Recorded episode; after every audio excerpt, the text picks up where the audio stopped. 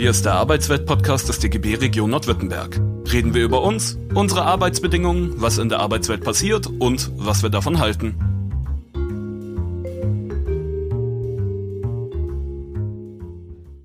Hallo und herzlich willkommen zum Arbeitsweltradio. Diese Folge ist Teil einer Reihe, die sich mit der Frage beschäftigt, welche Auswirkungen Digitalisierung und Pandemie auf unsere Arbeitswelt haben. Die Folgen sind im Rahmen eines Seminars an der Hochschule Esslingen durch Studierende entstanden und greifen daher besonders die Sichtweise der sozialen Arbeit auf das Thema auf. In insgesamt vier Folgen wollen wir Studierenden uns dem Thema annähern. Das hier ist Folge 1, die sich um prekäre Arbeit drehen wird. Im Rahmen unseres Seminars hat sich Florian Günthert mit diesem Thema intensiver befasst. Ich darf daher jetzt auch direkt an ihn übergeben.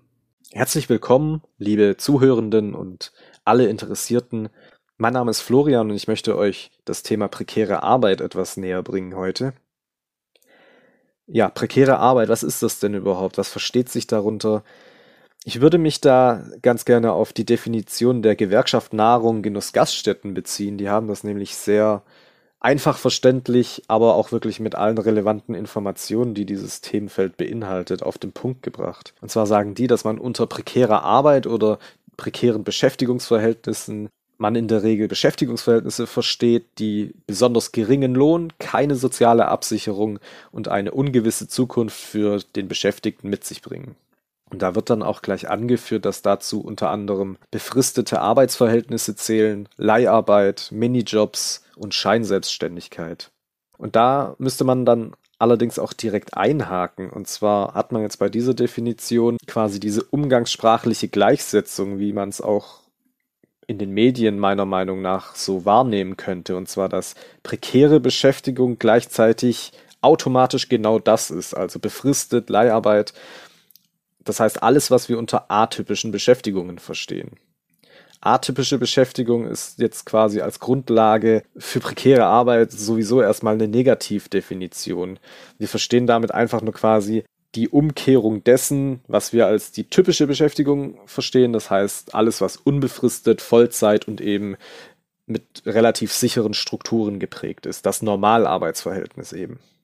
Und diese atypischen Beschäftigungen, die sind nicht per Definition prekäre Arbeit, aber die bürgen eben dieses prekäre Potenzial, weshalb ich da jetzt gerade auch so drauf eingehe. Das heißt jetzt allerdings prekäre Arbeit als solche, also wirklich dieser Begriff nur, der definiert sich durch Arbeitsverhältnisse, bei denen das Einkommen niedrig ist oder eben nicht existenzsichernd. Man ist rechtlich in irgendeiner Weise eingeschränkt, zum Beispiel durch keinen Kündigungsschutz, durch Sozialversicherungsschutz, der fehlt, kein Recht auf Mutterschutz, fehlende Mitbestimmungsrechte, zum Beispiel durch gewerkschaftliche Strukturen, prinzipiell eben eine Unsicherheit, äh, die sich dadurch ergibt, also zum Beispiel Planungsunsicherheit, sei das zum Beispiel allein die Urlaubsplanung von ArbeitnehmerInnen. Und infolgedessen erschwert das eben die Sicherung der materiellen Existenz, die Teilhabe am gesellschaftlichen Leben und es erhöht eben die Lebensrisiken und erschwert private wie berufliche Zukunftsplanung. Wie würdest du das einschätzen? Ist das eher ein Randphänomen? Prekarität, gerade als so ein negativ behafteter Begriff, der reicht allerdings bis in die Mitte der Erwerbsgesellschaft, muss man dazu sagen, eben auf Grundlage dieser Definition allein schon. Worin siehst du denn die Ursachen? Also, ähm, wie glaubst du, sind wir dahin gekommen zu dem, was du jetzt gerade beschrieben hattest? Da muss man sich eigentlich auch die ja, politischen, wirtschaftlichen, gesellschaftlichen Verhältnisse anschauen, die im vergangenen Jahrhundert vorherrschten. In Bezug auf die Arbeitsgesellschaft lässt sich da sagen, dass die eben so bis in die 70er Jahre gekennzeichnet war durch Stabilität und Integration und eben diese dieses hohe Lohnniveau, das bis dahin vorherrschend war, hat eben auch dazu geführt, dass ein großer Teil der Arbeiterschaft zu KonsumentInnen wird und diese Komponente Massenproduktion und Massenkonsum hat dazu geführt, was man als männliche Vollbeschäftigung versteht. Etwa bis in die 70er Jahre hin, da brachten Veränderungen auf ja wirklich globaler, technologischer und politischer Ebene die Veränderungen der Arbeitsgesellschaft mit sich. Auf die Arbeitswelt bezogen bedeutet das, dass es zu mehr Arbeitsteilung kam, weniger Massenproduktion und dass dadurch eben dann auch wirklich die ganz spezifische Hochqualifikation von Personal gefragt war. dass mehr Flexibilität gefragt war und eben auch mehr dezentrale Strukturen. Und das alles hat eben diesen Wandel bewirkt oder eben diese Auflösung der traditionellen Arbeitsgesellschaft hin zu dem, was wir heutzutage als diese flexible oder flexibilisierte Arbeitsgesellschaft kennen. Das war jetzt sehr theoretisch dargestellt. Ein Beispiel für diese Flexibilisierung im historischen Verlauf, gerade in Bezug auf die Bundesrepublik, lässt sich eben anhand der Harzreform und der generellen Aktivierungspolitik der BRD festmachen.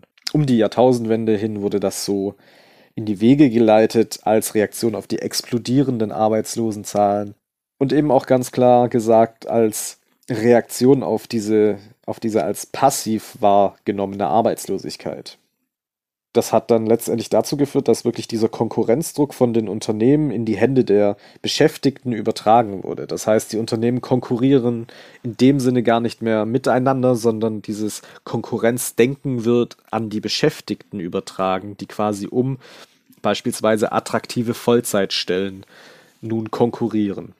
Das hat dann eben eine Entkollektivierung und die Reindividualisierung von ArbeitnehmerInnen mit sich gebracht. Da könnte man jetzt gerade vor dem Hintergrund der prekären, atypischen Beschäftigung das Beispiel Leiharbeitsverhältnisse anführen, nur um mal vor Augen zu führen, wie, wie so eine Entkollektivierung denn dann am Arbeitsplatz überhaupt aussieht.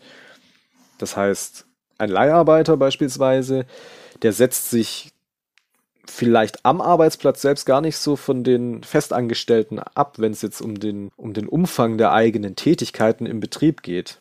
Allerdings bestehen eben Gehaltsunterschiede zu den Festangestellten. Es gibt eine geringere Mitbestimmung, eine kurze Beschäftigung kann vorliegen. Das heißt, auch im betrieblichen Alltag herrschen dann ganz verschiedene Interessenslagen vor zwischen befristeten ArbeitnehmerInnen, unbefristeten ArbeitnehmerInnen, die Seite an Seite arbeiten, möglicherweise sogar wirklich die identische Arbeit verrichten, aber die strukturellen Unterschiede sind eben massiv, gerade hinsichtlich der ganz persönlichen Absicherung. Das war jetzt sehr auf die Leiharbeitsverhältnisse spezifisch bezogen, aber auch die Minijobs eben als Beispiel für prekäres Potenzial oder was dieses prekäre Potenzial von dieser Beschäftigungsform ausmacht. Minijobs sind von einer geringeren Entlohnung geprägt und die Absicherung eben, dieses Stichwort, was immer wieder fällt, da in dem Kontext der Prekarität, ähm, die ist eben durch diese fehlende Sozialversicherung dann gegeben. Das heißt, es sind gerade diese atypischen Beschäftigungen, die aufgrund ihrer strukturellen Aufmachung, nenne ich es jetzt einfach mal, ein hohes Prekarisierungspotenzial mit sich bringen.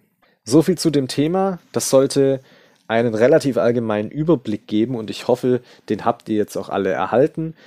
Falls es euch mehr interessiert, es gibt sehr viel Literatur im Internet und das Thema bleibt meiner Einschätzung nach auch aktuell. Ich bedanke mich auf jeden Fall für eure Aufmerksamkeit.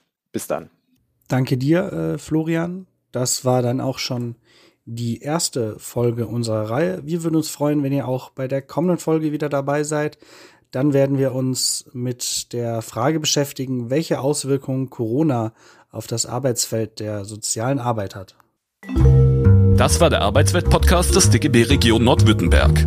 Mehr Infos, Videos und alle Folgen findet ihr auf unserem YouTube-Kanal. Folgt uns auch auf Instagram, Twitter und Facebook.